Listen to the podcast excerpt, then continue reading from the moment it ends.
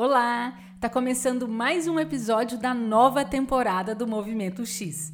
A convidada de hoje é a Carol Zatorre, head de pesquisa na Kivo. Ela tem formação em antropologia e uma perspectiva bem interessante sobre o X Research. Esse episódio traz um panorama das etapas de projeto de pesquisa qualitativa, incluindo dicas para você tirar as hipóteses do papel e ir para a rua investigar.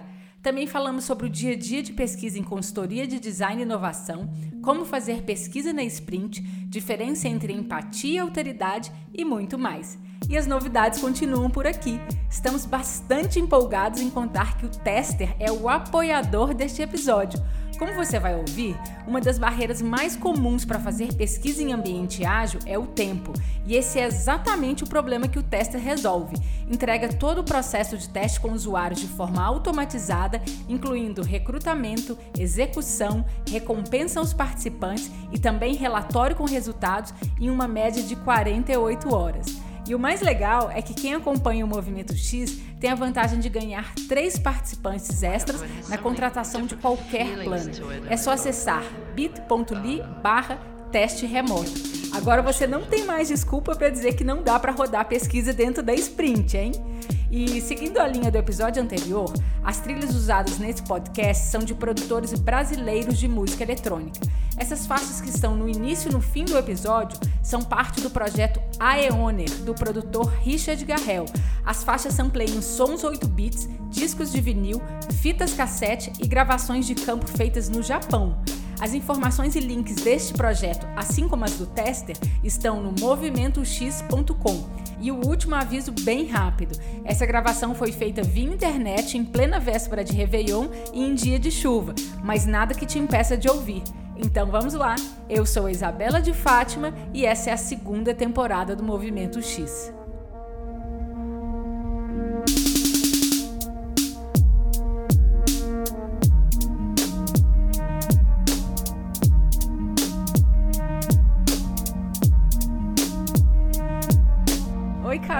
bom? Olá, tudo bem? Bom dia. Bom dia. Muito obrigada pelo seu tempo nesse dia 31 de dezembro e pela presença aqui no Movimento X. Tem muito tempo que eu quero gravar com você e agora chegou a hora. Eu é que agradeço. Sou uma fã. é, sua formação é em antropologia. Como que você começou a trabalhar com pesquisa para design? Então, eu estava no final da minha formação e, e aí eu, eu, eu fui convidada por um amigo para dar uma olhada nos, num, numas pesquisas que o Núcleo de Design e Sustentabilidade da Federal do Paraná estava desenvolvendo na época para o Whirlpool. E, e, ele já tinha tentado contato com o departamento de antropologia por várias vezes e não tinha, não conseguia tal. E aí ele pediu meio que na camaradagem, assim, tipo, Carol, quer dar uma olhada lá para ver se a gente tá indo pelo caminho certo, se é isso mesmo, se não é. Eu precisava ter um pouco mais de referência, porque a gente não aprende pesquisa na nossa formação tal. E eu fui. E chegando lá eu vi que tinha muita coisa estranha, assim, de tipo. É, eles estavam usando sondas culturais, mas mesmo assim tinha alguns problemas de metodologia de pesquisa, de como estava formatada a pesquisa, as perguntas. É, o próprio, para mim era estranho porque desde sempre o design usa o problema, né? E, e nós nas ciências sociais a gente costuma olhar o fenômeno é, a ser observado. Então a gente, isso para mim sempre foi uma coisa meio estranha, de tipo, então, ah, problema é que as pessoas usam, sei lá, usam pouco orelhão. Vou, vou pegar esse exemplo. E, e a gente costuma olhar para uma coisa meio assim: qual é o fenômeno de falar por telefone? Então a gente inverte o olhar da pergunta. Então eu já achava algumas coisas estranhas quando ele formatou essa pesquisa. E aí eu trabalhei com ele em dois projetos, nesse da, da Whirlpool e num outro projeto e a partir disso eu comecei a me embrear nesse universo. Aí logo na sequência o Érico já tinha tentado com duas professoras de pesquisa para dar matéria de pesquisa na pós-graduação e, e, não tinha funcionado muito bem porque elas eram muito acadêmicas. E aí ele falou: Meu, vamos testar você que tem uma linguagem menos acadêmica. E só que eu não queria trabalhar com ele, obviamente, né? E aí comecei a trabalhar, pegar projetos meio que frilando nessa área, assim. Legal. Queria entender um pouco mais o contexto da sua decisão de seguir esse caminho de pesquisa. Da minha entrada. Isso, de pesquisa para design, porque é, a gente tem tá. diversos ah. tipos de pesquisa, né? Tem a pesquisa para comunicação, sim. a pesquisa para mercado, pesquisa para design. Então eu queria sim, saber sim. por que, que você decidiu seguir esse caminho. É, eu, então, eu, eu, eu sempre fui muito híbrida.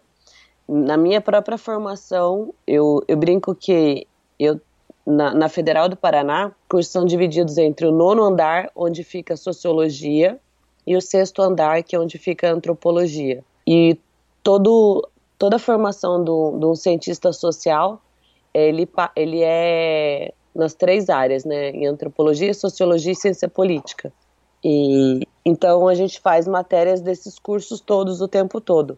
Então eu, eu ficava entre o nono e o sexto. E entre o nono e o sexto tem o oitavo andar, que é o andar do design. E eu vivia parando em matérias lá. Então eu fazia fotografia, eu fazia história do design, eu fazia metodologia visual. Eu sempre estava embrenhada com design de alguma forma. Eu nunca fiquei só nas minhas matérias. E durante o meu próprio desenvolvimento na universidade, eu questionava muito sobre puxa, por que, que a gente não pode ter matérias mais práticas? Por que não ter matérias mais voltadas a outros tipos de pesquisas, não só pesquisa acadêmica? Então, eu, eu era uma, uma criatura muito angustiada com a pesquisa acadêmica pura e simples acadêmica, assim. Uhum. Esse foi um fator decisivo para eu ir para outras áreas. No fim das contas, eu comecei a me interessar por uma atividade um pouco mais fazer mesmo olhar a coisa sair do papel, não ficar só no teórico, só no, na discussão é, textual, na discussão teórica da coisa, né? Então, isso me interessava muito. Aí, os primeiros projetos que eu já fui fazer, eu peguei baixa renda, assim, então isso eu fiquei apaixonada, fiquei, puta, é, é, é nesse lugar que eu quero trabalhar. Que legal ouvir isso, muito legal.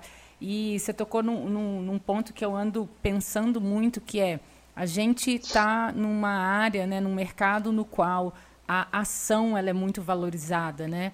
A gente mostrar é. como aquilo vai ser feito e é, e é um desafio para quem trabalha com pesquisa conseguir transformar os aprendizados em, em, acionáveis, né? É isso é legal na minha porque durante o meu o, a minha formação eu fiz eu tive aulas de didática, né? Então eu até estava discutindo umas duas semanas atrás com uma professora que é amiga é, lá da Federal também, e, e a gente estava falando de didática. Eu fui pedir para ela orientação de alguns autores para eu ler um pouco mais sobre didática. E porque isso me interessa, eu enxergo uma das nossas entregas uma forma didática de entrega, né? E hoje você é head de pesquisa na Kivo. Se eu não soubesse Sou. o que é arquivo, como que você me explicaria? eu, eu tô na Kivo desde a fundação da Kivo, dia zero da Kivo já, já estava lá. Então, eu, eu consigo definir Kivo como, sei lá, para mim é um, é um espaço, um laboratório onde eu possa testar as minhas loucurinhas, assim. Então, hum. isso, isso para mim, né? Agora, eu apresentar Kivo para o mundo eu acho que é uma empresa, é uma consultoria de design que tenha a pesquisa como um forte braço para entendimento de entrega de qualidade, entrega de fato centrado no ser humano, é uma entrega que, que não, não prioriza só o negócio que está sendo desenvolvido, mas quem vai usar aquele negócio que está sendo desenvolvido, né? É, então, é, isso para mim é, a, é, meio que a venda que eu faço. Ela tem é uma empresa de design voltada à inovação e, e que olha para a pesquisa com, com, como um forte asset, né? Como um, um espaço que todo, todo, todo projeto nosso tem pesquisa. Cliente comprando ou não tem pesquisa. Porque a gente, a gente internaliza, nem que, nem que passe um dia, mas tem pesquisa. Muito bom ouvir isso. E como que vocês fazem pesquisa na Kivo? Conta mais pra gente. A gente tem algumas modalidades, né? É, tem a modalidade de pesquisa é, que é a pesquisa qualitativa, que ela é baseada nessa ideia de pesquisa etnográfica que, que eu construí no meu olhar nas ciências sociais, né? Tem, então, tem essa pesquisa qualitativa, ok. Essa pesquisa qualitativa, ela pode vir a, a ser entregue para diferentes tamanhos, desde um projeto inteiro de pesquisa, onde só tem pesquisa, onde tem outras modalidades, ou, ou outras modalidades que tem é, pesquisa e desenvolvimento da solução, ou uma outra modalidade que é pesquisa, desenvolvimento da solução e implementação. Então, o tamanho da pesquisa qualitativa, ela varia de acordo com o tamanho do projeto como um todo, né? Então, uhum. se, o pro, se o projeto prevê uma pesquisa qualitativa de, sei lá, três meses, vai ser um pesquisão com uma entrega colossal, né?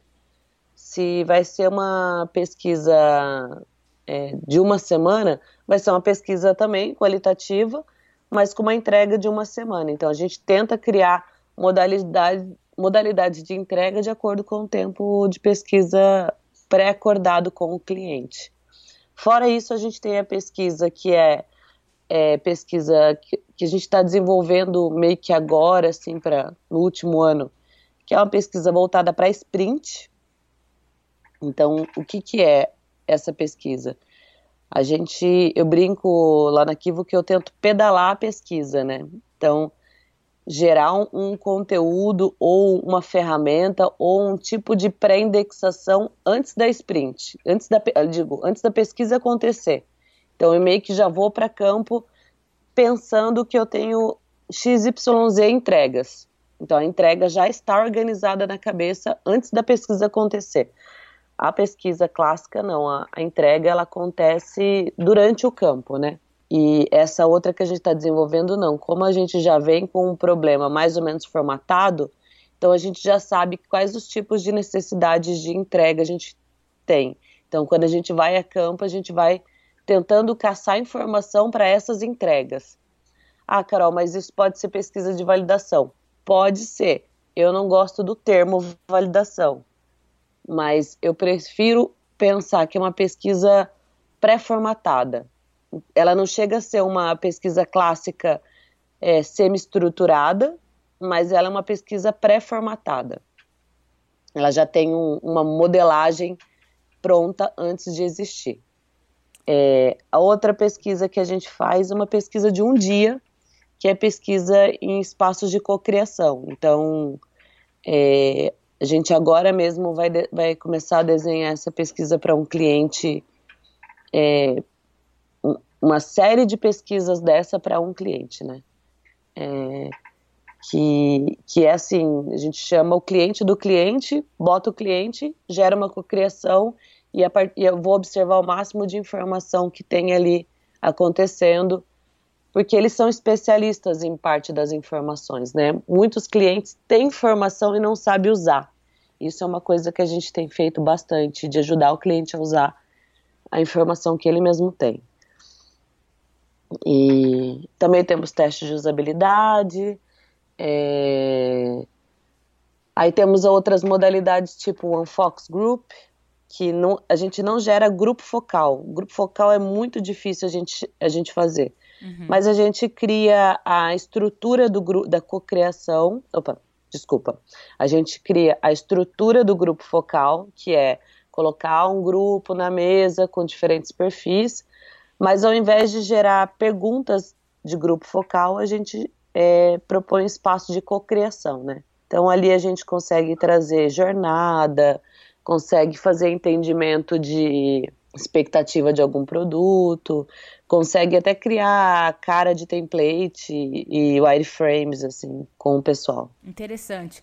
Agora, só para ilustrar um pouco mais esse momento no qual esses projetos entram, né? Porque tem os projetos que são mais médio e longo prazo, vamos chamar assim, esse de três meses, por exemplo, e tem esses outros que são para encaixar na realidade de uma empresa de produto, por exemplo. Normal, né? é. Uhum. E aí, então você disse que você faz a pesquisa antes da semana da sprint. Ou seja, vocês estão fazendo antes da semana do desenvolvimento mesmo.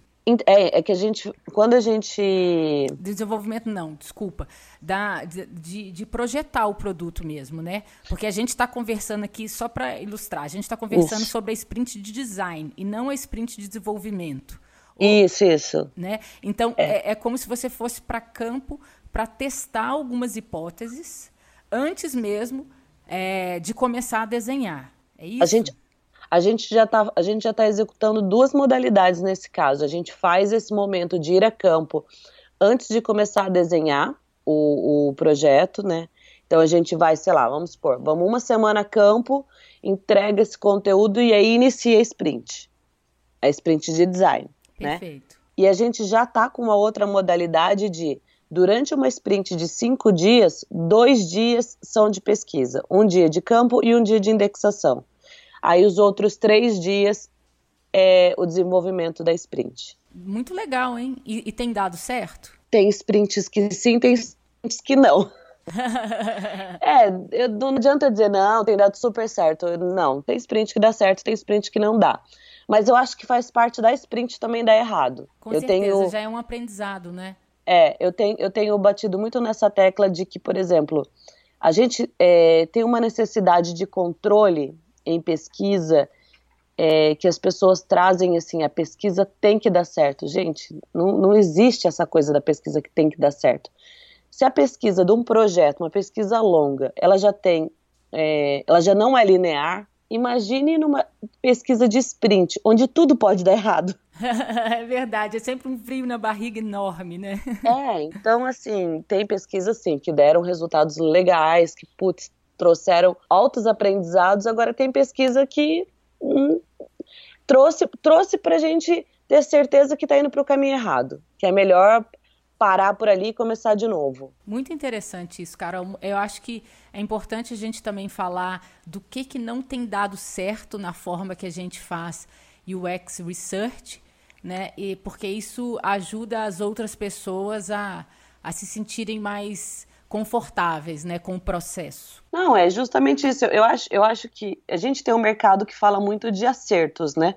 Só que a gente o tempo todo fala que errar é importante. Eu, aí eu fico, tá, ok, tá todo mundo acertando e dando tudo certo e beleza, e onde que tá o espaço do errar mesmo? É verdade. E o, plane... o planejamento da pesquisa é o primeiro passo para começar as investigações, né? Eu, é, quais são os pontos que você considera na hora de planejar uma pesquisa? Por exemplo, uma pesquisa para uma sprint, ou é, seria legal também a gente dar um exemplo, se é que tem alguma diferença, em uma pesquisa de médio e longo prazo? Eu, eu, na verdade, assim, a coisa que eu acho mais importante de fazer dentro do, do, do meu desse método que eu desenvolvi com o Arquivo, que a gente tá tendo, tá, tem, tem formatado bem junto, tem drivado bem junto, é, é, não é nem o, o planejamento para a gente é o que está dando mais certo. Para a gente, o momento crucial está sendo ainda o briefing. Por conta daquele pulo do gato que eu te falei sobre olhar para o problema ao invés de olhar, aliás, olhar para o fenômeno ao invés de olhar para o problema. Então, é, é no briefing que a gente tem conseguido gerar um, uma acuidade melhor de informação, uma acuracidade de recorte de campo. Então, porque tem muitas, muitas vezes a gente vai para o comercial traz briefing, e eu acho que é meio que comum isso, e só que o comercial traz o briefing de uma pessoa da empresa, e essa pessoa da empresa está representando diversas outras pessoas. E essas diversas outras pessoas têm expectativas diferentes de pesquisa. Então, antes de qualquer pesquisa nossa, a gente, a gente chama para uma conversa que gera mais ou menos quatro horas, de duas a quatro horas, que a gente chama de workshop pré-campo. E aí a gente faz alguns exercícios de alinhamento com todo mundo que está envolvido nessa pesquisa de alguma forma. Ah, o comercial vai usar essa pesquisa para isso. Ah, o marketing vai usar para aquilo.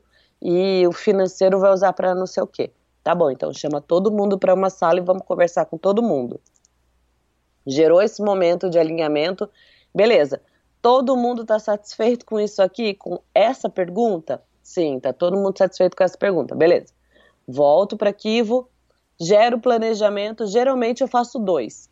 Então, ó, podemos ir por, por esse caminho, que vai levar tantos dias, consumir tantas horas do projeto e vai gastar tanto de recurso, ou a gente vai por aquele outro caminho que vai gastar tantos dias, tantas horas, tanto recurso. Geralmente, o que, que muda no A e no B? Ou eu sugiro extremos diferentes, ou eu sugiro abordagens diferentes de pesquisa. Então, vamos supor, a primeira pesquisa. Estou falando da pesquisa mais longa, Thaisa. Tá. É, então, abordagem A vai passar por um anfocus e depois campo, e a abordagem B vai direto para o campo e no final a gente gera mais tempo de análise. Aí o cliente escolhe qual que lhe interessa mais e a gente desenvolve a pesquisa.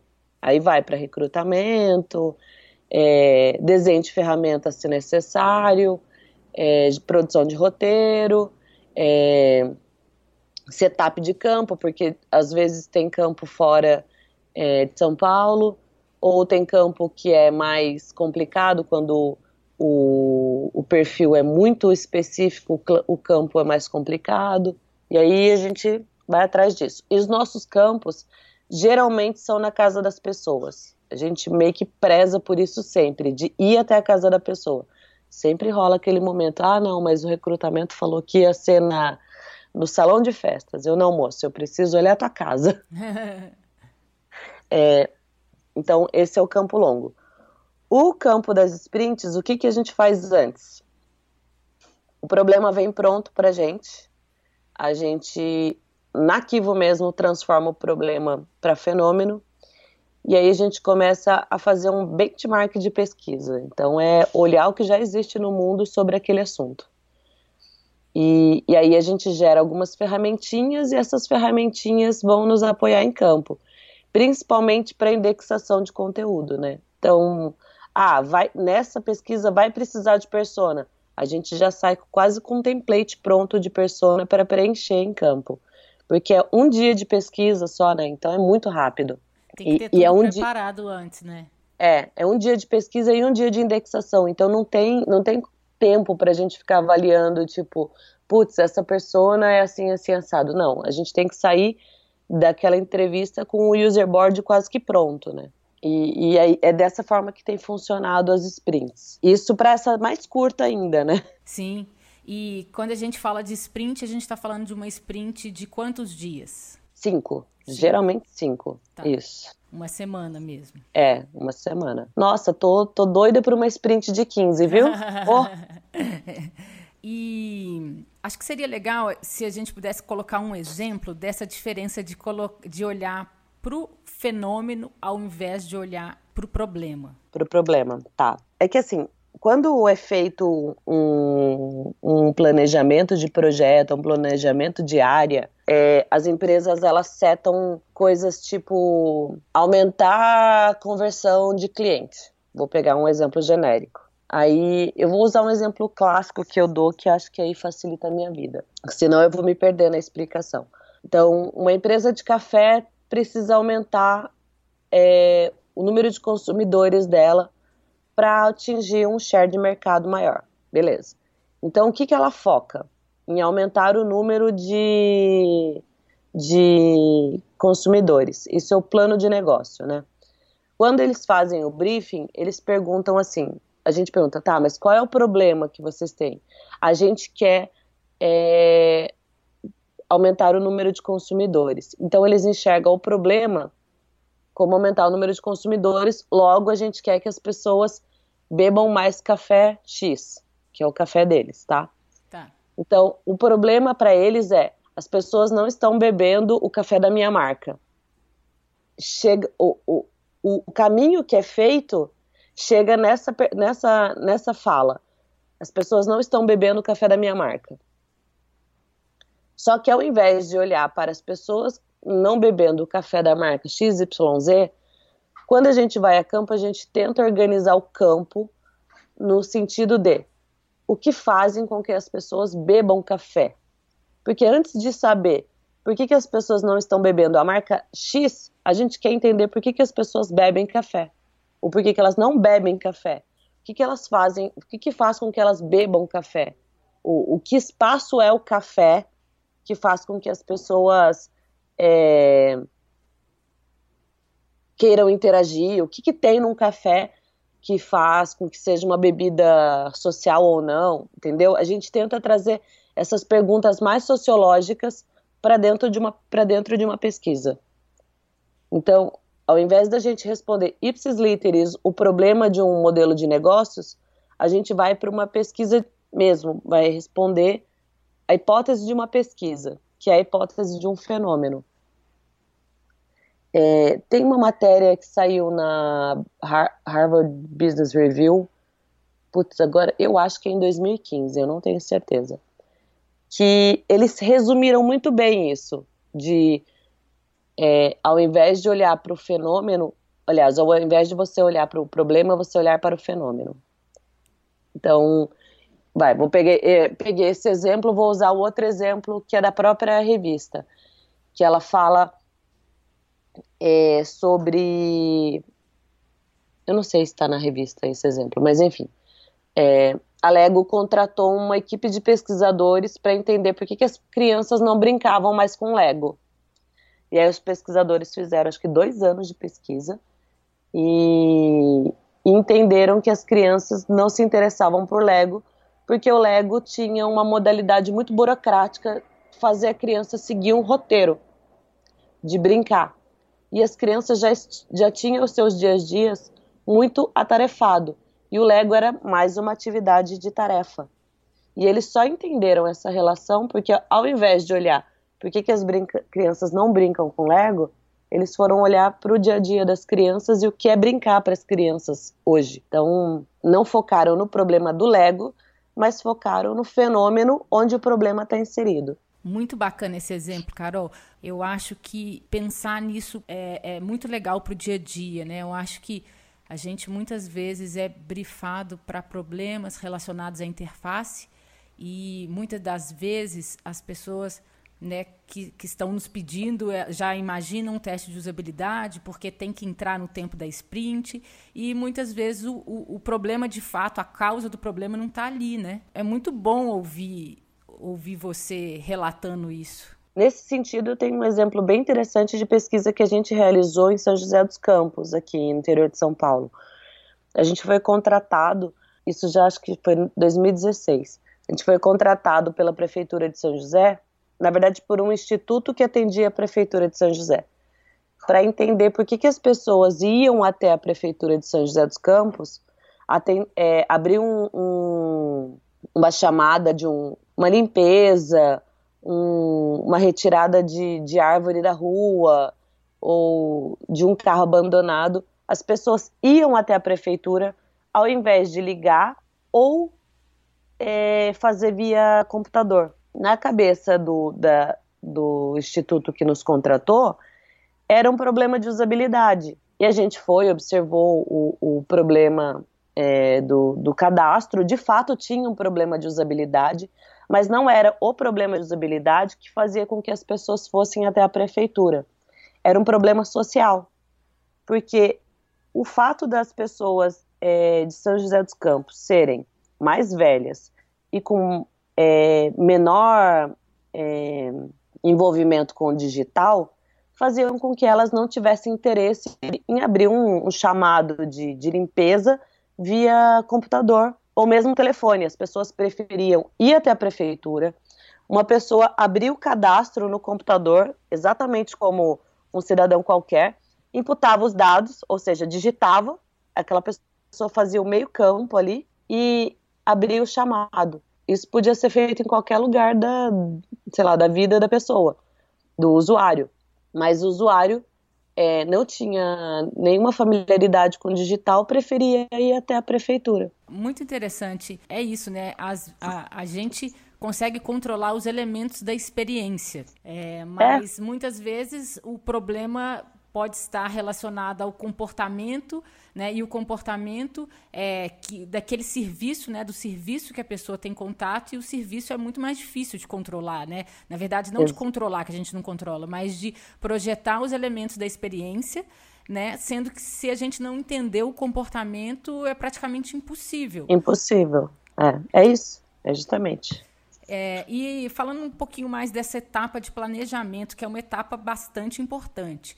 É, muito se fala sobre investigar com cinco pessoas por causa do estudo do Nielsen, que uhum. mostra que é possível a gente encontrar 80% dos problemas de usabilidade com esse número de pessoas. O que, que você acha desse número? O que, que você acha é, dessa informação para a gente pensar em amostra? É, eu, eu, eu até esses dias fiz um, um, um post polêmico no, no, Não no Face, post, queria ter no visto. Face, que é, eu, eu tenho dificuldade, eu tenho um pouco de dificuldade com o Nielsen, é, não pelo tamanho do trabalho dele e pelo, pelo, pelo caráter do trabalho dele, mas porque virou um dogma. Então, isso para mim é, é uma dificuldade.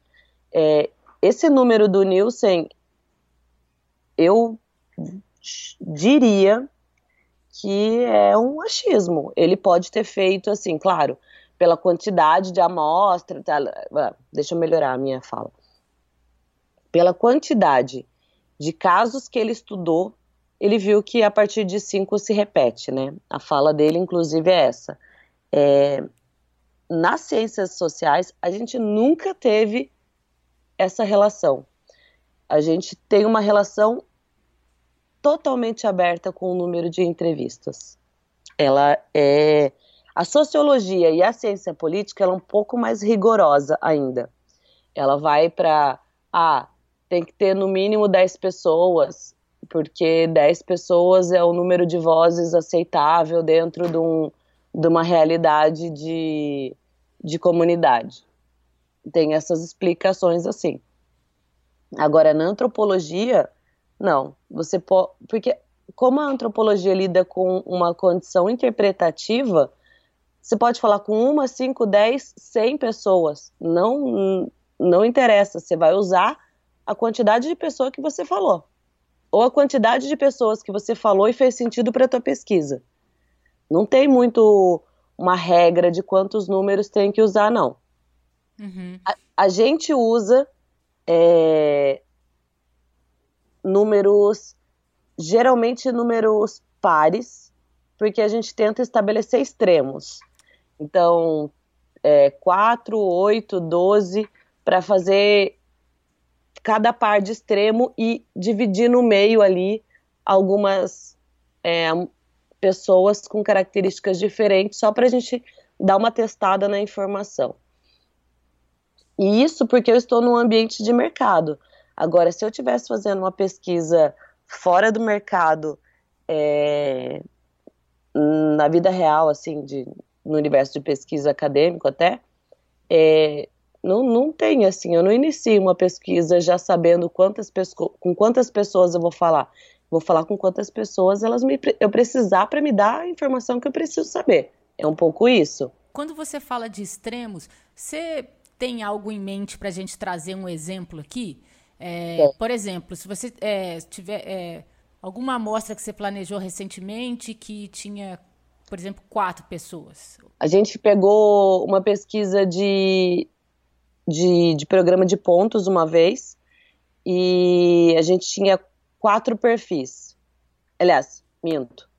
A pesquisa veio com oito perfis. O marketing mandou para gente oito perfis de pesquisa.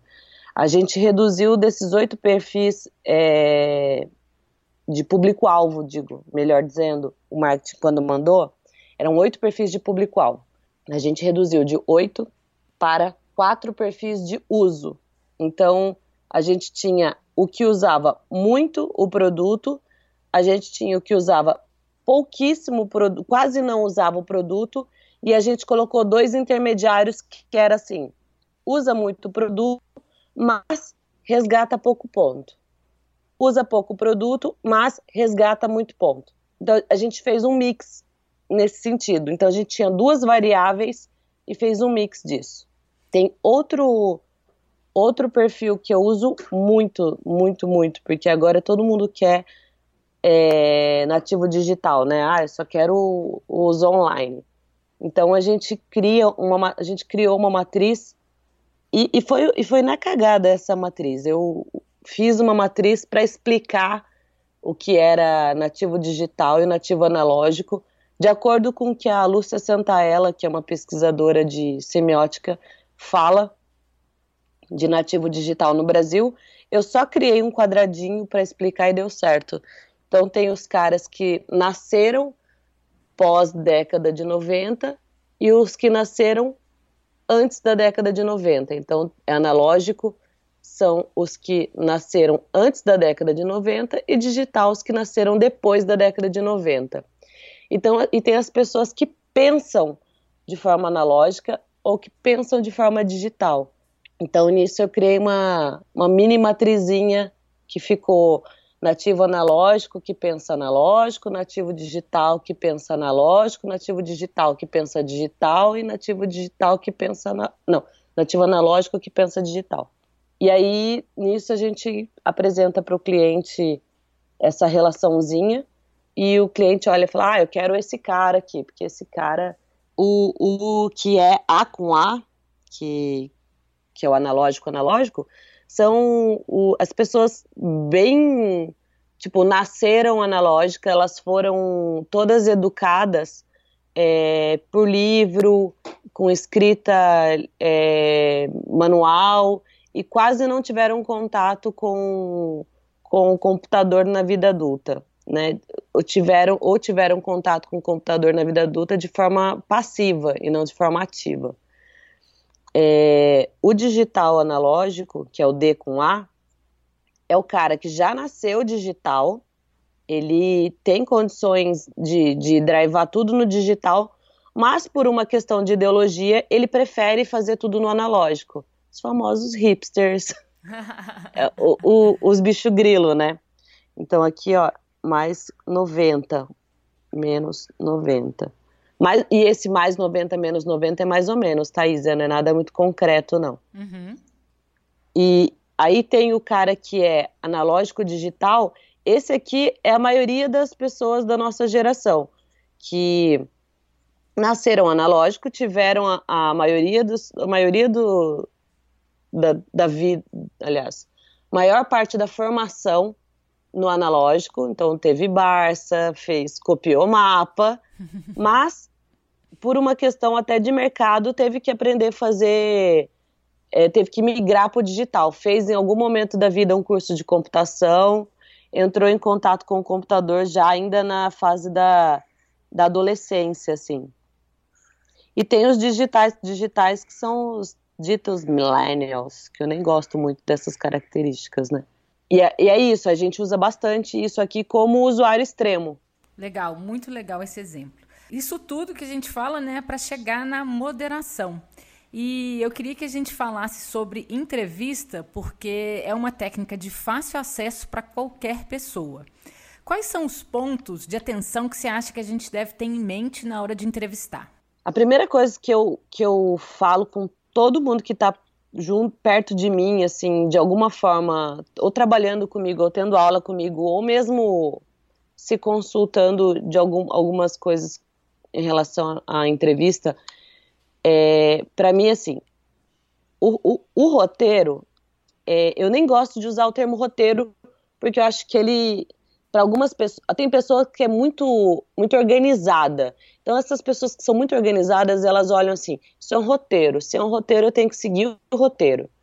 Então, eu acho que tem que ser um pouco mais livre nesse sentido. Então, é, eu uso guia de campo. O que, que é guia de campo? São temas que eu não posso deixar de conversar com aquela pessoa.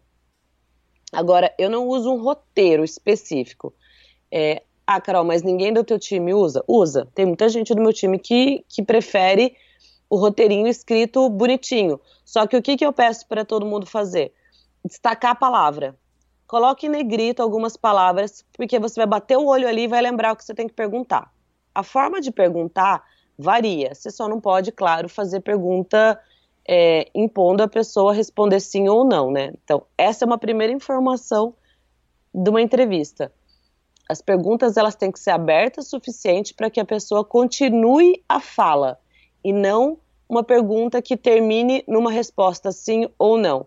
Se você derrubar a pergunta e, e, e cair num sim ou não, pergunta o porquê na sequência. Ah, sim. Ah, mas por que sim? Então, melhora isso. A outra coisa, você não tem que estar tá numa entrevista procurando a resposta. A, a resposta ela tem que vir na análise. A resposta, é, se aquela resposta vale, se aquela informação vai te fazer sentido, isso vai ter que vir na análise. Naquele momento, você tem que se mostrar aberto e com a escuta ativa suficiente para estar interessada naquela fala. Então, a pessoa está conversando, não fica preocupado em cumprir um roteiro e, ou cumprir o cronograma. Faz essas, é, é, essa organização de outras formas. Gera um, um, um alarme no teu celular, é, cri, leva é, relógio com timer e, e vai se policiando nas respostas. Então, aliás, nas perguntas, no tempo das perguntas. Tem pergunta que vai durar mais, tem pergunta que vai durar menos, e não fica nervoso com isso, porque tem gente que vai cortando o entrevistado porque tem, tem roteiro para cumprir, né? Sim. Lógico que tem gente que faz assim: ah, onde, onde tua mãe mora? Aí vai contar a história da vida inteira. Obviamente você pode virar no meio, no meio da fala da pessoa e dizer: tá, mas eu preciso entender mesmo onde tua mãe mora, tipo, lugar físico. E aí isso ajuda a pessoa a, a responder.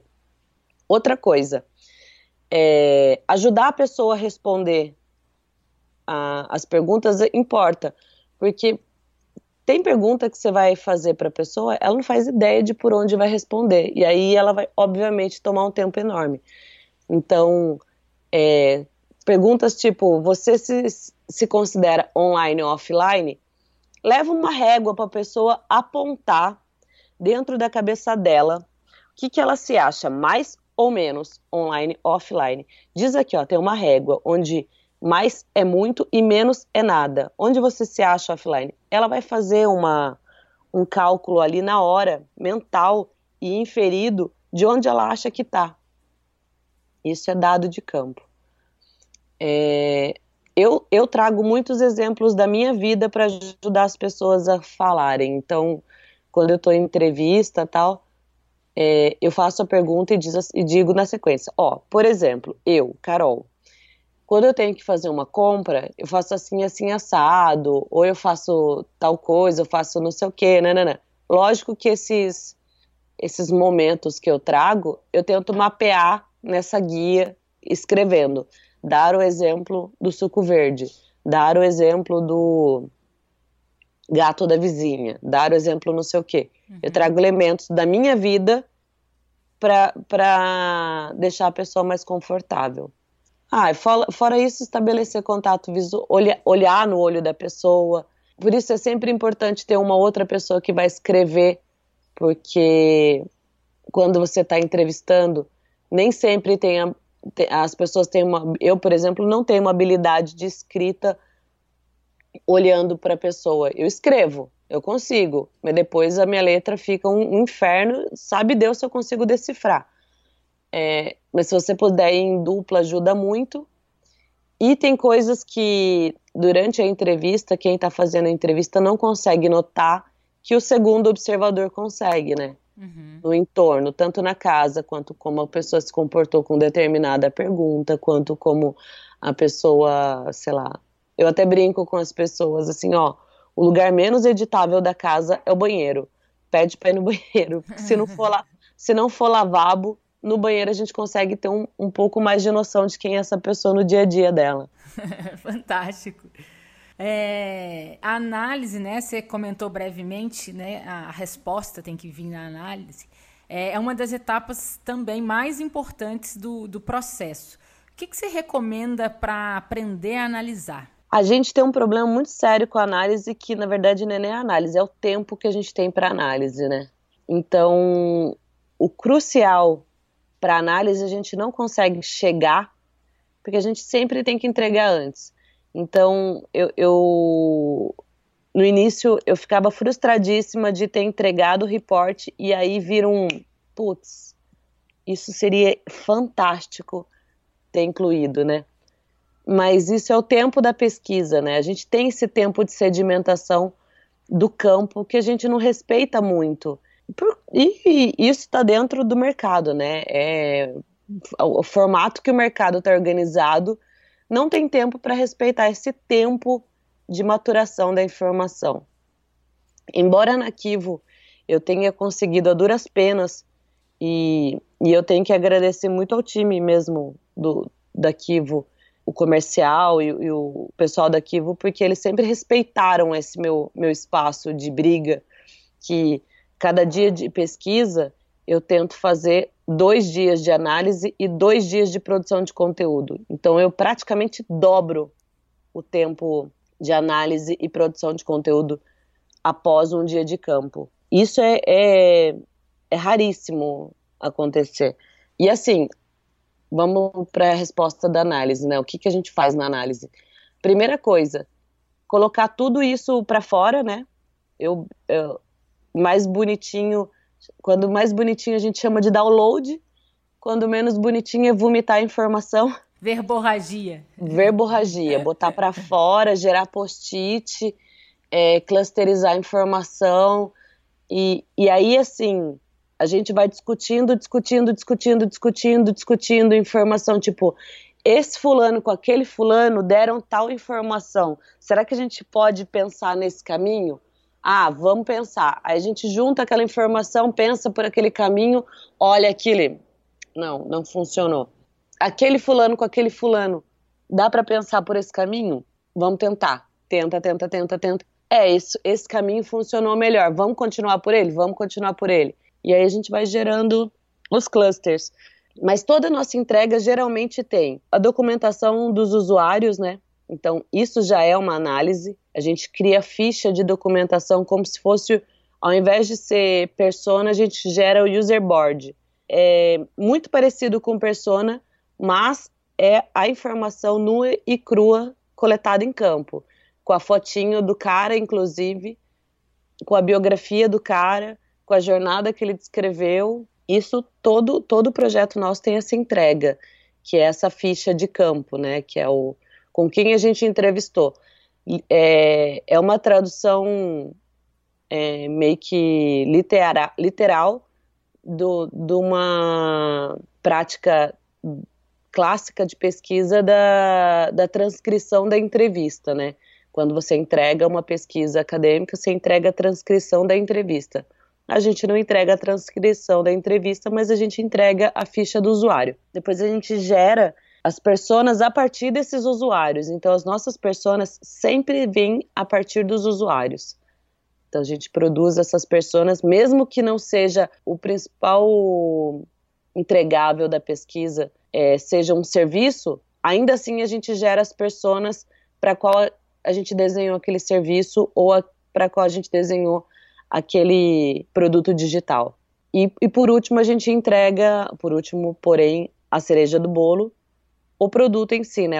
A ideia de produto, né? Ou a sugestão, porque tem muita, muitas vezes que a gente leva os insights e gera a cocriação com o cliente, né? Então o produto sai de cocriação com o cliente. Mas a gente leva todos os insumos e lá a gente produz um workshop de cocriação, da onde vai sair a solução. Uhum. Geralmente é isso. Como é que vocês transformam os aprendizados de pesquisa em acionáveis para o produto, né? Você acabou de comentar aí é, de um workshop de cocriação. Então, por exemplo, vocês desenham, vocês todos juntos desenham como, queria mais exemplos de como que como que a gente pode fazer a, o, o, insight virar o produto, a materialização, produto. né? É, a gente cria meio que uma o coletivo de insights faz com que a gente guie para onde o produto vai ser produzido.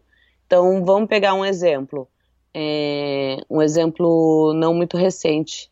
A gente, a gente prototipou fez uma pesquisa para um, um, produto financeiro digital, que era para um banco, que já está no ar o, o, banco, mas eu não sei se o produto em si está no ar. E a gente teve várias entrevistas e é, alguns unfocos para testar uma hipótese. E logo no início, essa hipótese caiu. Só que aí a gente ainda tinha que entregar é, algum conteúdo para o cliente, mesmo que a hipótese tenha caído, porque o cliente entendeu que a hipótese caiu, que o perfil que eles estavam olhando não fazia sentido para o produto digital que eles estavam desenhando. Aí a gente foi testar com os outros públicos que a gente já tinha levantado. Então a gente apresentou inclusive essa matriz que eu te mostrei agora dos nativos analógicos e digitais, e a gente foi focar nos outros nos outros perfis dessa matriz para gerar novas hipóteses, né? Então a gente trouxe uma gama de insights.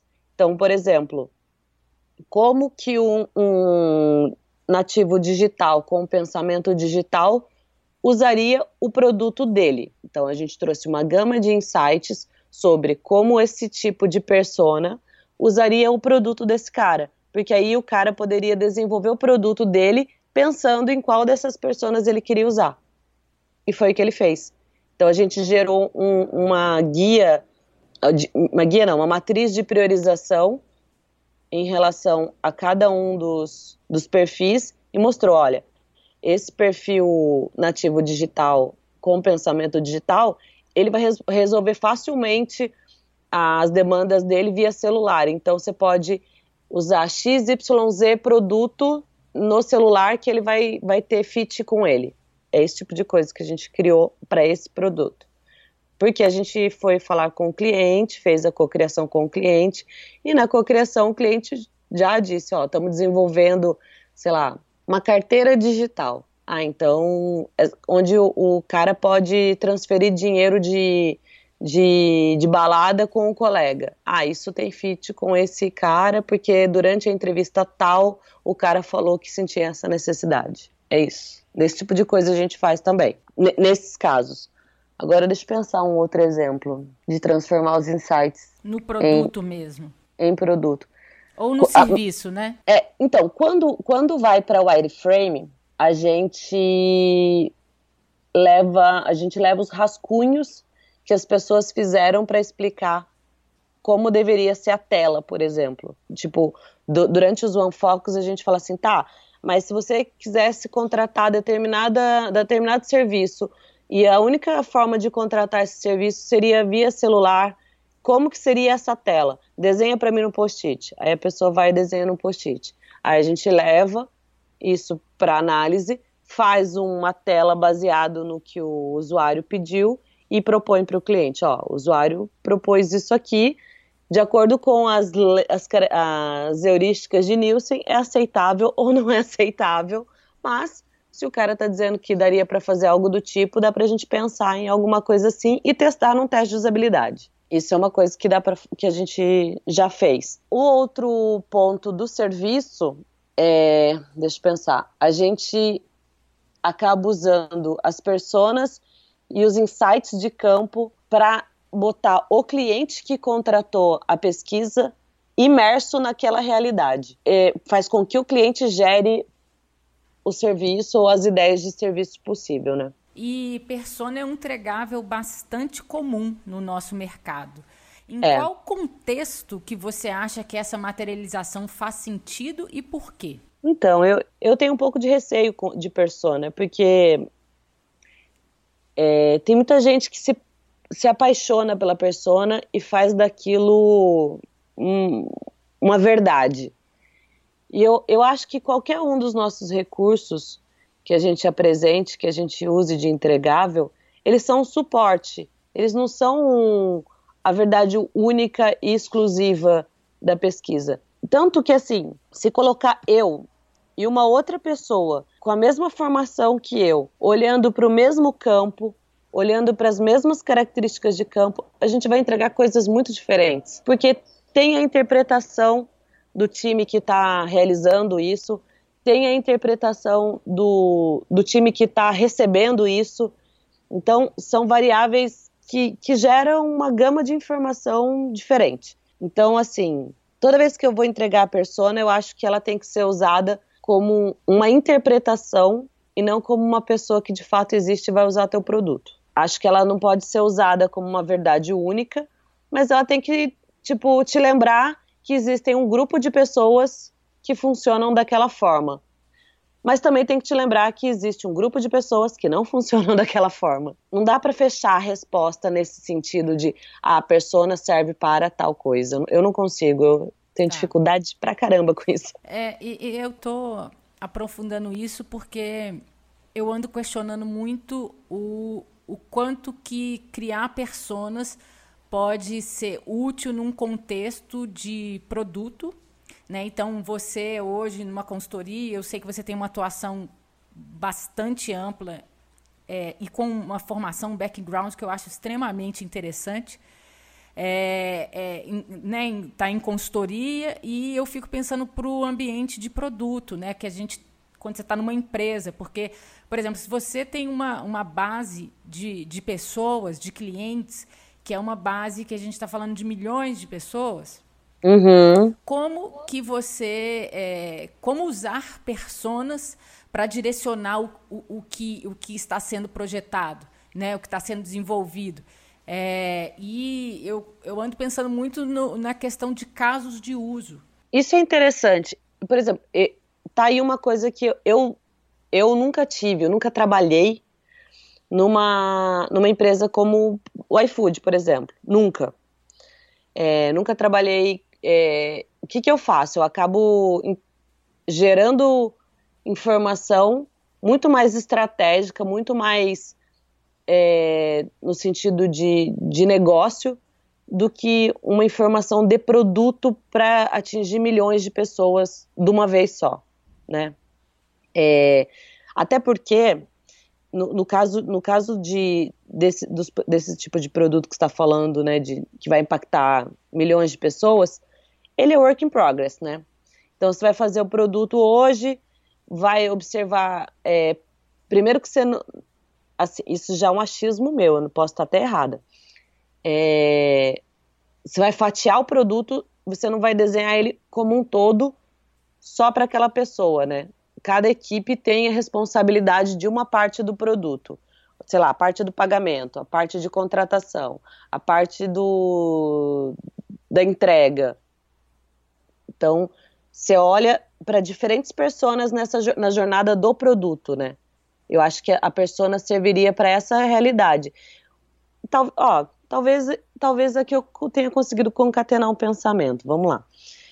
Se eu olhar para um produto dessa característica, que tem um impacto grande na vida das pessoas, eu não olharia para a persona como um todo. Eu olharia primeiro para a jornada daquele produto, para o serviço que aquele produto faz, e dentro daquela jornada eu olharia para as diferentes pessoas nessa jornada. Então, é, do, do, momento 1 um que o produto foi acionado, quais são as pessoas que utilizam esse momento 1? Um? O momento 2, que é a produção, sei lá, deixa eu pensar, deixa eu pensar num, num, num produto real para que isso faça sentido. É o, vou, vou pegar o Mercado Livre, que eu acho que tá mais neutro da conversa agora. o Mercado Livre. Eu olharia qual a jornada que o Mercado Livre está envolvido, o Mercado Livre o serviço está envolvido. Então, no momento, no momento da compra do Mercado Livre, quais são as pessoas, pessoas que estão envolvidas? Quem são os stakeholders? No momento é, da validação do, do, do, pagamento. Quais são os stakeholders que estão envolvidos? E desenharia todas as pessoas de cada um desses stakeholders. No momento 4, momento da entrega, quais são as pessoas que estariam envolvidas nesse momento?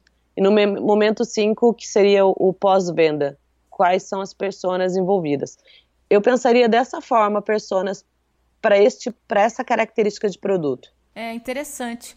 É, porque acho assim, tem uma, uma questão que, que, está vindo muito, que é as pessoas elas são, elas têm comportamentos diferentes. As pessoas não são as mesmas sempre. É, então, é, então é complicado a gente colocar as personas em caixinhas para pensar em, em, produtos, né? É, é, diversos tipos, né? não, não, não só o produto como o iFood, mas produtos digitais que têm fluxos complexos, que têm diversos casos de uso, que têm diversas possibilidades de uso, e, e pensar em que o contexto no qual as pessoas estão inseridas muda a forma como elas usam aquele produto Exato. ou serviço. E tem hora que eu não vejo muito sentido em persona, sabe? Mas nesse, nesse, nessa questão aí de jornada eu achei bastante interessante, foi muito bom te ouvir. É, porque você acaba agregando essa coisa do momento, só que, só que nesse, você falou, você tocou num ponto que eu acho fundamental, que é o contexto de uso, né? É, não, adianta nada a gente, por exemplo, é, não, par, não parar para pensar o contexto de uso. Pô, o cara tá, tá, tá no Mercado Livre dentro do, do. Tipo, comprando no Mercado Livre dentro do metrô. Falhou o metrô. Ele vai perder o processo de compra dele? Não sei. Falhou, falhou a Wi-Fi dentro do metrô. Vai perder o processo de compra dele? Qual o contexto do cara, né? São coisas que a gente tem que levantar para momentos de uso, sim, eu, eu é. concordo com você. E principalmente quando a gente está trabalhando mobile, né? Que, Exatamente. que é, é tudo. É, eu li um artigo seu, né, no qual você diz que prefere usar o conceito de alteridade ao invés de empatia. Qual a vantagem da alteridade? Volta, voltamos para a história do meu background, né? Então, na antropologia, a gente nem usa a ideia de empatia para pesquisa. A gente usa a ideia de empatia é, como uma realidade humana. Você é um ser humano, você está lidando com outros humanos, então você está sendo, tem que ser empático com qualquer humano, independente do que ele tenha feito na vida, entendeu? É, é o indivíduo, é humano. É, temos que, que trazer essa humanização de volta, né? É, que talvez ficou um pouco apagadinha no último século. Uhum. E, mas a alteridade, ela é um, um instrumento metodológico e, e para a gente, para ciências sociais, ela é um, um, um espaço de análise onde o, pesquisador não pode de forma alguma tirar a voz do, do indivíduo observado. Então, o, o que, que para mim a alteridade e vantagem da empatia é o seguinte: eu não posso pensar com o meu viés de pesquisa, com o meu viés de vida, com o meu histórico, com o meu frame de, de, de vida, é, qual a jornada que aquele outro indivíduo tem. Então, é, a dor, to, to, todos os lugares usam a dor como um parâmetro da empatia, né? Ah, qual é a dor do outro? Eu acho complicadíssimo, complicadíssimo porque a dor é subjetiva, ela não é quantificável. É, existe até dentro da medicina um parâmetro de 0 a 10, qual o tamanho da sua dor, porque eu não consigo avaliar a sua dor para mim, a tua dor é tua. Então, por, por isso que para mim a empatia não cola. Porque você tentar usar o sapato do outro e ver onde dói no outro é impossível. Você vai usar o sapato do, do outro e ver onde dói para você, porque você está usando o sapato do outro. O sapato está moldado no pé do outro, assim como a cultura está estabelecida para o outro, né? E a alteridade, na minha opinião, ela é um caminho mais co-criativo. Então eu vou é, estabelecer o espaço, eu pesquisador, sei qual é o meu lugar de fala e tô dando para ele o lugar de fala dele e com ele eu vou co-criar essa ideia de dor que ele vai me dizer que tem. Então, muitas vezes nem ele sabe que tem essa dor, só que eu vou trazer algumas perguntas para entendimento da dor dele e ver se aquilo faz sentido. É nesse sentido que para mim a alteridade ela tem mais é, lugar metodológico do que a empatia. Não descaracterizando a empatia, porque eu acho que a empatia tem que existir no mundo, não apenas no momento da pesquisa.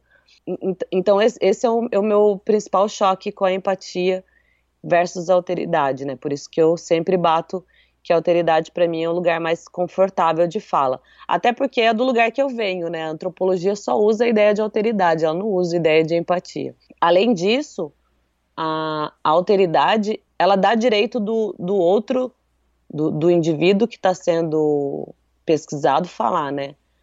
A empatia, ela dá o direito do pesquisador dizer a respeito do outro. essa para mim é, é a principal dificuldade com a empatia.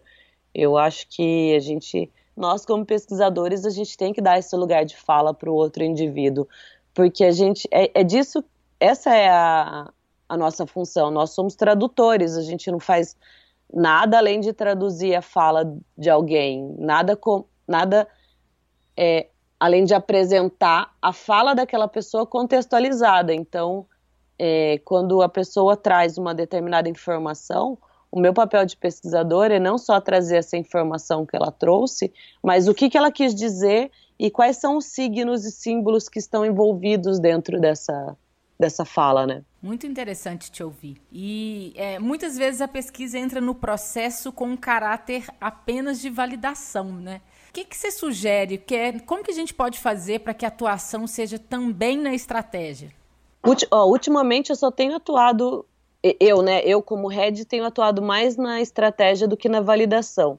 Mas o, o, o, combinado que eu tenho com a Kivo, inclusive, e quando eu digo que a Kivo é meu laboratório é por isso, é que mesmo na validação a gente não deixa de olhar, de explorar. Então, mesmo com a validação, mesmo durante a pesquisa de validação, a gente ainda está olhando meio que 360 e linkando os pontos. Quando a gente faz a entrega, a gente já aponta, é, tudo bem, o produto é esse, mas vale a pena você desenvolver mais nesse caminho, porque existe pouco disso no mercado.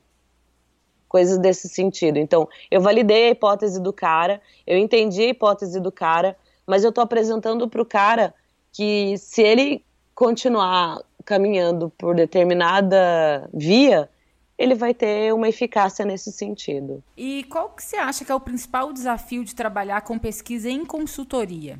Ah, é o tempo. Para mim é o tempo, sempre, porque pesquisa é um recurso caro, né? Aliás, eu não acho caro. Esses dias alguém me falou isso, eu concordo com, com alguém. Eu, eu acho que foi no num evento até que o Huxley organizou e alguém respondeu isso e eu concordei. Não é que a pesquisa é cara, é, de, dentro do, do, do, do, montante que o cliente está investindo, a pesquisa não é cara. O problema é que o, o, o cliente não foi educado para olhar a pesquisa como uma coisa. como uma proposta de valor diferenciada. É, e a consultoria o tempo todo tem que estar tá brigando para aumentar horas de pesquisa. Não, vamos aumentar horas de pesquisa, porque quanto mais pesquisa, mais informação. Quanto mais pesquisa, mais informação. Então, isso para mim, consultoria, é, é uma briga eterna. Toda vez que chega um briefing, o, o pessoal daqui já olha para minha cara e vira e fala assim: a, pesquisa é pequena, tá? Então, eu estou tendo que criar estratégias, e aí eu brinco até que é uma engenharia de pesquisa, de trazer maior quantidade de informação com o recurso que a gente tem, né?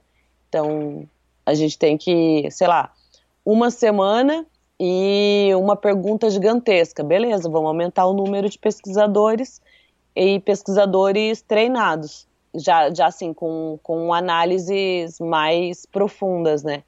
Ah, ou senão a gente tem mais tempo de pesquisa e então a gente pode usar um time menos treinado porque vai ter um acompanhamento maior. Então, gente tem que ficar fazendo essas engenharias. E como fazer da consultoria uma aliada da empresa que contrata o serviço?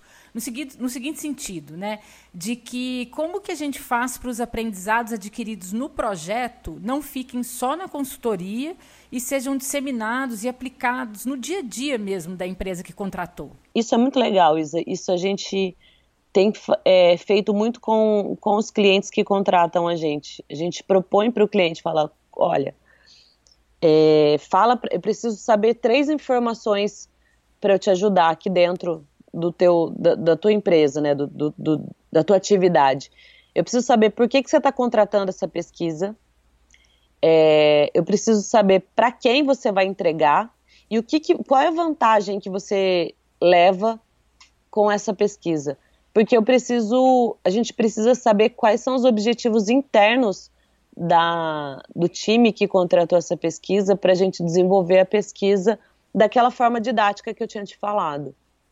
Então, é, quando a pesquisa vai para, sei lá, ah, eu preciso dessa pesquisa para convencimento de aumentar a área de, de, de UX aqui dentro, sei lá, coisas assim. Então tá bom, vamos fazer uma pesquisa para mostrar para quem você tem que mostrar o quão o X interessa para aumentar a para aumentar a eficácia do produto. Ponto. Então, se o, o, o cara que contratou a gente não for parceiro da gente nesse sentido e abrir para a gente qual é a finalidade, a gente não consegue. Mas quando a gente consegue fechar a parceria bem feitinha com o cliente e, e, e atuar no âmbito estratégico, nossa, essa parceria vai embora, assim. Isso daí funciona muito bem. Esse produto que eu te falei do banco, que a gente testou, a primeira hipótese caiu logo de cara, aconteceu bem isso. A gente, o cliente abriu para a gente qual era a necessidade do, do nosso trabalho. Ah, a gente atuou com eles tranquilamente, numa boa, assim, sabe? Foi embora, foi, teve um monte de projeto ainda. Interessante isso. E você comentou de, do seu time. Como que é o seu time? Então, a gente, na Kiva a gente tem um time multi, né, disciplinar. A gente tem, embora a gente tenha um time que tem mais característica de pesquisa e um time que tenha mais característica de, de digital, a gente não chama nem de UX, a gente chama mais de digital. Tanto, tá, a gente tem esses dois times, mas nesses dois times são pessoas, são as mesmas pessoas que atuam em momentos diferentes. Então, o que você está dizendo é que você tem profissionais que são pesquisa full time ou que eles são multidisciplinares? Eles são multi, multi-áreas, né? Então, é, eles não fazem só pesquisa.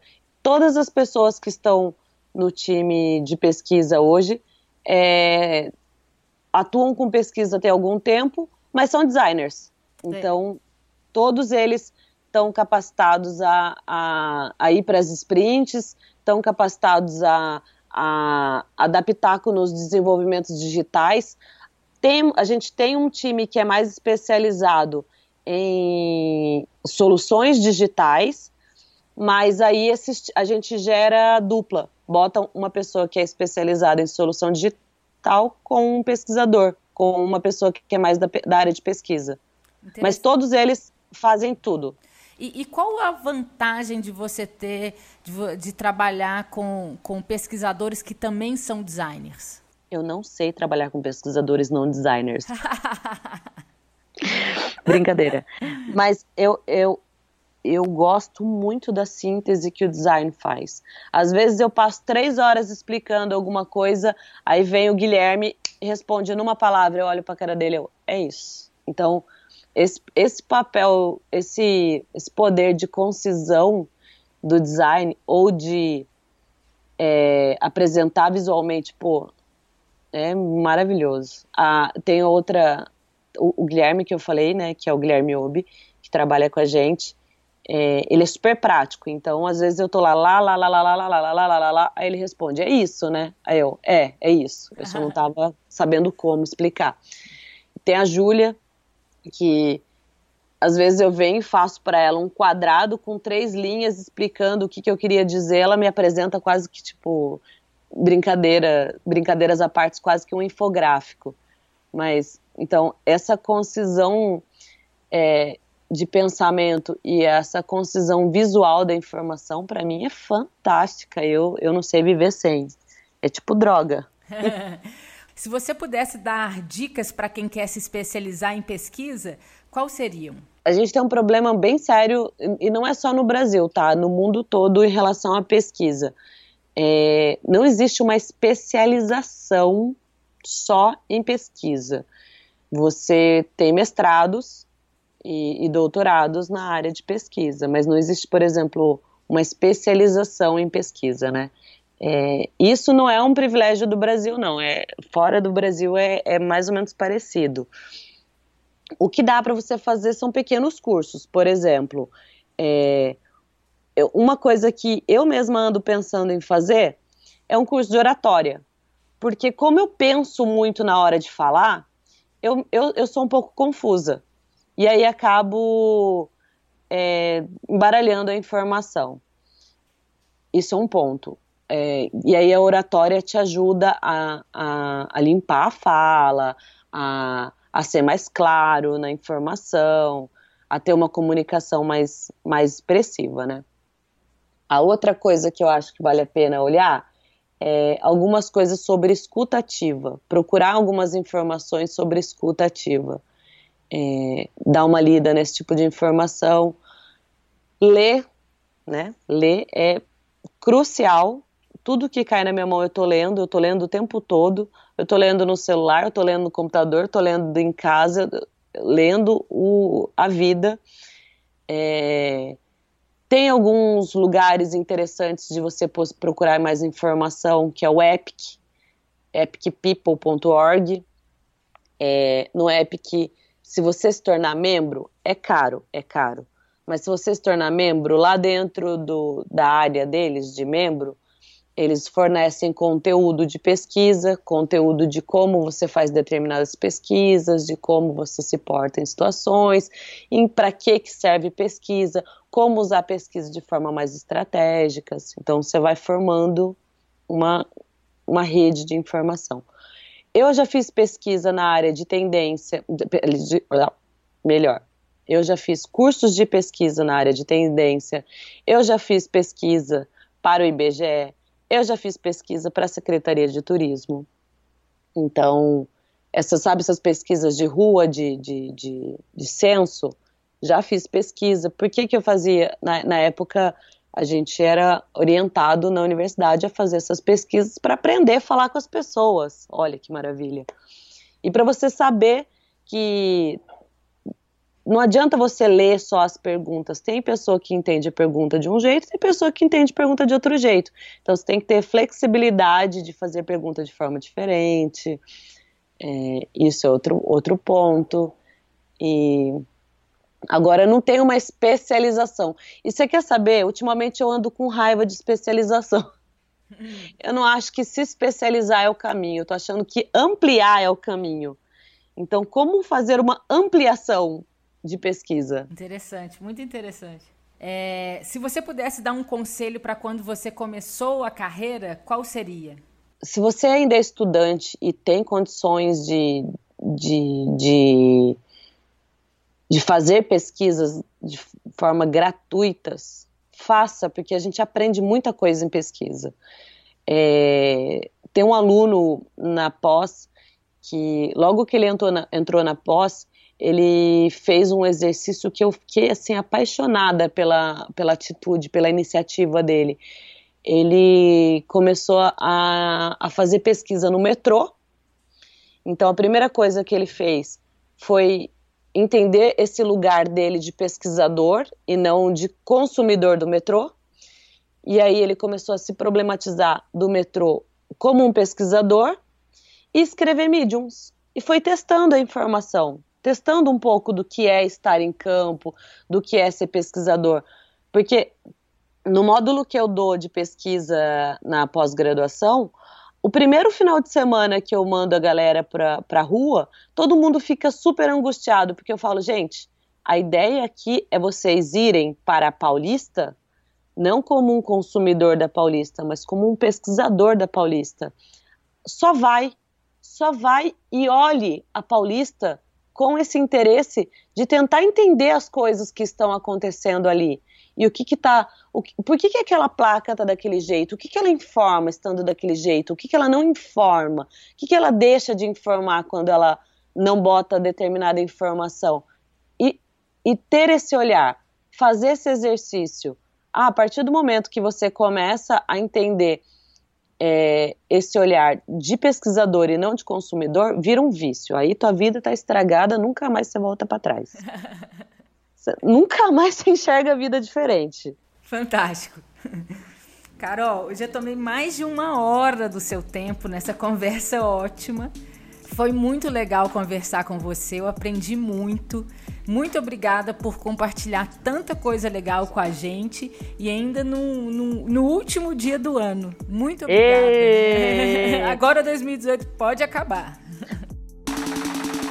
Estamos chegando ao fim deste segundo episódio e espero que você tenha gostado.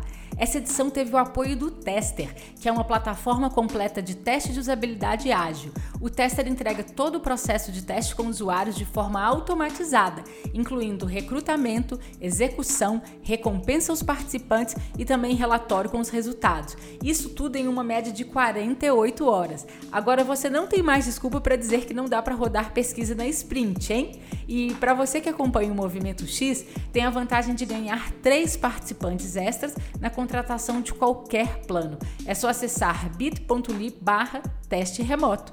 Obrigada por ouvir até aqui e até já!